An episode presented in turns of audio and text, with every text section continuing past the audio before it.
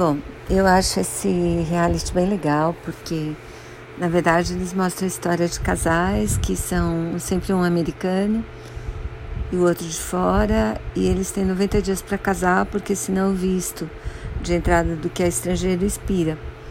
Né? E essa temporada especificamente eu gostei bastante porque os casais são bem interessantes.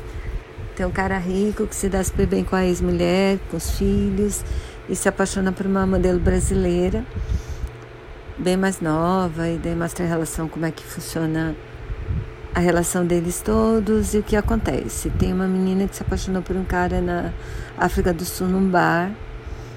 Eles são bem diferentes, mas também se gostam. Tem um músico que também é super diferente de uma menina que ele conheceu na Finlândia.